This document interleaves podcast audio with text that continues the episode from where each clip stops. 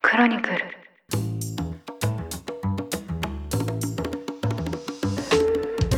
おはようございます。12月22日木曜日。ニュースコネクト。あなたと経済をつなぐ5分間。パーソナリティの新井里奈です。この番組では1日1つ5分間で世界のメガトレンドがわかるニュースを解説していきます。朝の支度や散歩通勤家事の時間などにお聞きいただけると嬉しいです。さて今週日銀の金融緩和策の修正で大きくマーケットが動いています。これまで0.25%程度としてきた長期金利の変動許容幅0.5%へと拡大となりました。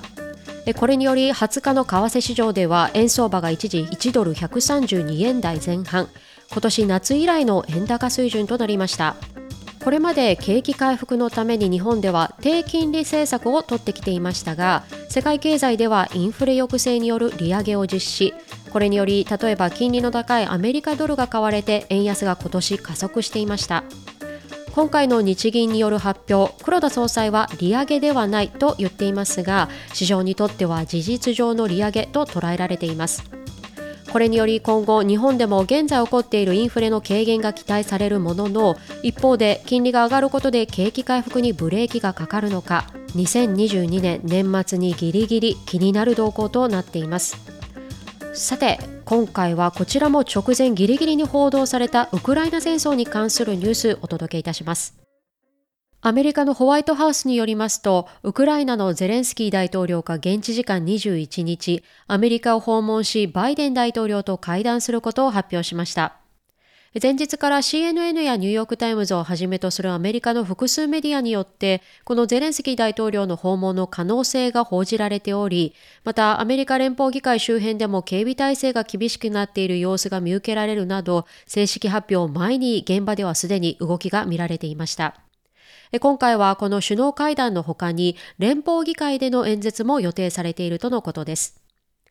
これまでにゼレンスキー大統領は今年3月にオンライン形式でアメリカ連邦議会で演説、また大統領夫人であるオレナ氏は今年7月にアメリカを訪問していますが、今回ゼレンスキー大統領自らの訪問はロシアによるウクライナ侵攻以来初となります。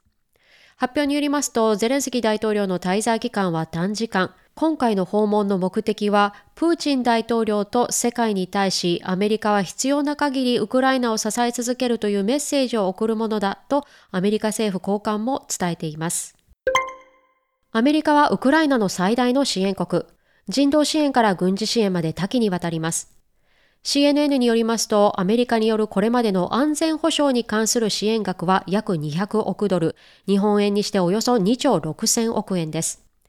現在議会ではさらに緊急支援として450億ドル、日本円で約6兆円に近い政府支出策を検討中。今月23日までにこれらを含んだ予算案の可決を目指しています。そんな支援の中身として注目されるのが、アメリカが保有する最新の防空システム、パトリオットのウクライナへの提供です。このパトリオットですが、地上から航空機などを撃墜するミサイルの中でも最も優れたシステムと言われているもので、これまでウクライナ空軍の報道官も、これがあればロシアからのミサイルやドローン攻撃が続くウクライナの自衛能力を高めることができるとも述べていました。アメリカ政府側もこのパトリオットの提供に関して現在最終段階に来ているとされており、ゼレンスキー大統領の訪問に合わせてバイデン大統領が最終決定するのではとも報じられています。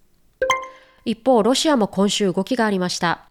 同盟関係にあるベラルーシの訪問です。実は、プーチン大統領がベラルーシを訪問するのは3年ぶり。ルカシェンコ大統領と2時間以上にわたる会談が行われました。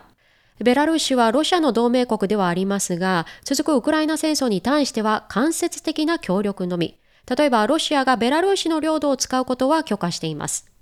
今回のプーチン大統領の訪問後の共同記者会見では、経済や貿易、安全保障に関する内容へは言及されたものの、実際にウクライナという単語が使われることはほとんどなかったということです。BBC によりますと、今回の訪問の目的は明らかになっていないものの、ロシア側がベラルーシに圧力をかけて、ウクライナ戦争への直接的な協力をさせようとする意図があるのではないかとも伝えています。先週のニュースではゼレンスキー大統領が平和的な解決策をロシアに提案するとして、クリスマスまでの軍の撤退について言及していましたが、ロシア側は年末年始の一時休戦を検討していないと発言。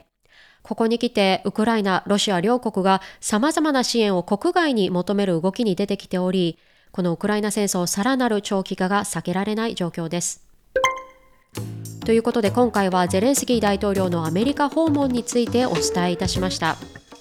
それこそ戦時中に大統領が自国を離れるということは相手側にとっては攻撃を進める機会とも取ることができます。また大統領が安全に目的地に到着するための安全保障という面からも、まあ、今回のような報道というのはたとえ事前に計画されていたとしても直前に情報が公開されるというケースの一つなのかもしれません。